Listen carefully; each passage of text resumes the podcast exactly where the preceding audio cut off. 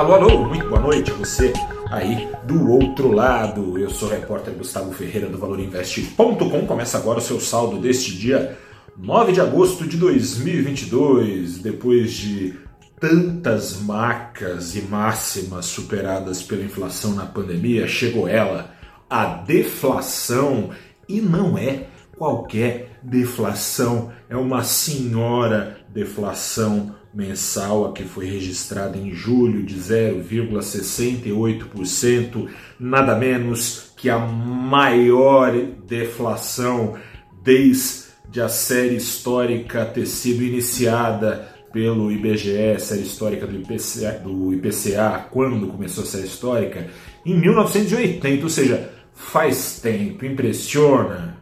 Impressiona, impressiona? Como não se impressionar? Pois é, mas foi suado para o Ibovespa conseguir subir. Nesta terça-feira, só na hora final do pregão, ele saiu do campo das perdas, fechou com uma alta pequenininha, mas melhor do que queda, né? 0,23% de alta. Das 90 ações do Ibovespa, 47 delas caíram. Como assim então o índice subiu? Subiu porque Petrobras, Vale e Bancões, sozinhas essas ações representam mais de 43% da composição do Ibovespa. Todas elas, em tese, oferecem proteção contra a inflação. E todas elas subiam hoje, é, tendo em vista a inflação global.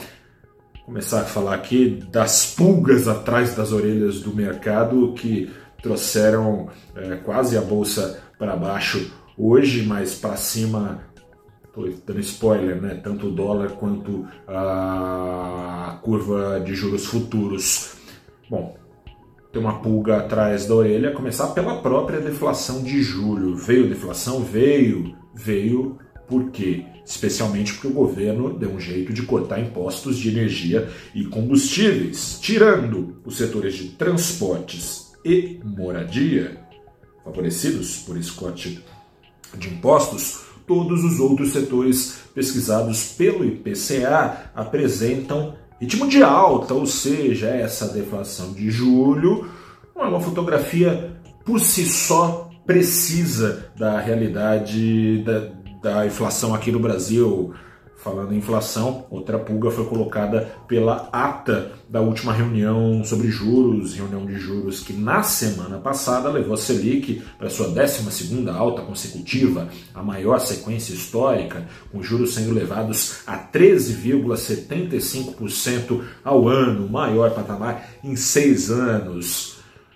No curto prazo, o Banco Central não trouxe nenhuma surpresa adversa do ponto de vista do mercado. O Banco Central segue dando todo o jeitão aí que, no que depender dele, a Selic já parou de subir aos 13,75% ao ano. Então, na semana passada, quando muito vem um ajuste é, residual aí de 0,25, a Selic fica parada por um bom tempo. Esse tempo talvez não seja tão bom assim. O médio prazo é o que preocupa investidores, parece incerto. O Banco Central admite e admitiu é, de maneira reforçada os perigos dos gastos pré-eleitorais, alerta também o Banco Central para o risco desses gastos serem prorrogados no pós-eleições. No entanto, o Banco Central estaria menos temeroso pelo seguinte: ele aponta como mais potente ainda o efeito positivo trazido ao ritmo da inflação aqui no Brasil pela eventual queda da inflação no exterior, a queda dos preços das commodities na visão do Banco Central, mais do que compensaria a pressão de alta trazida ao dólar. Eh, e, consequentemente, ao custo de vida das famílias, sob pressão dos riscos internos e externos. Faz sentido? Faz todo sentido. O problema é que nem o Federal Reserve, o Banco Central americano, eh, se apega muito a um cenário tão benigno assim de inflação caindo com facilidade lá fora. Então vejamos o que, que sobra para o Banco Central do Brasil caso a inflação lá fora demore a cair.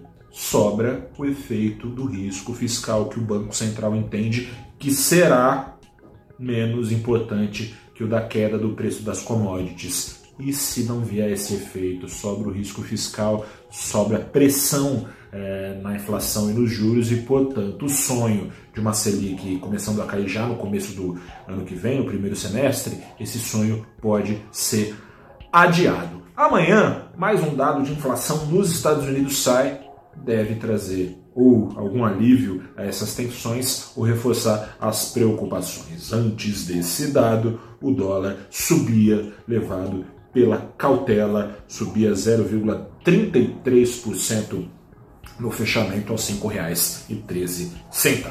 Eu sou o repórter Gustavo Ferreira, fico por aqui. Falamos mais amanhã, já com essa novidade sobre a inflação dos Estados Unidos, conhecida por todos. Grande abraço, boa noite, até a próxima e tchau.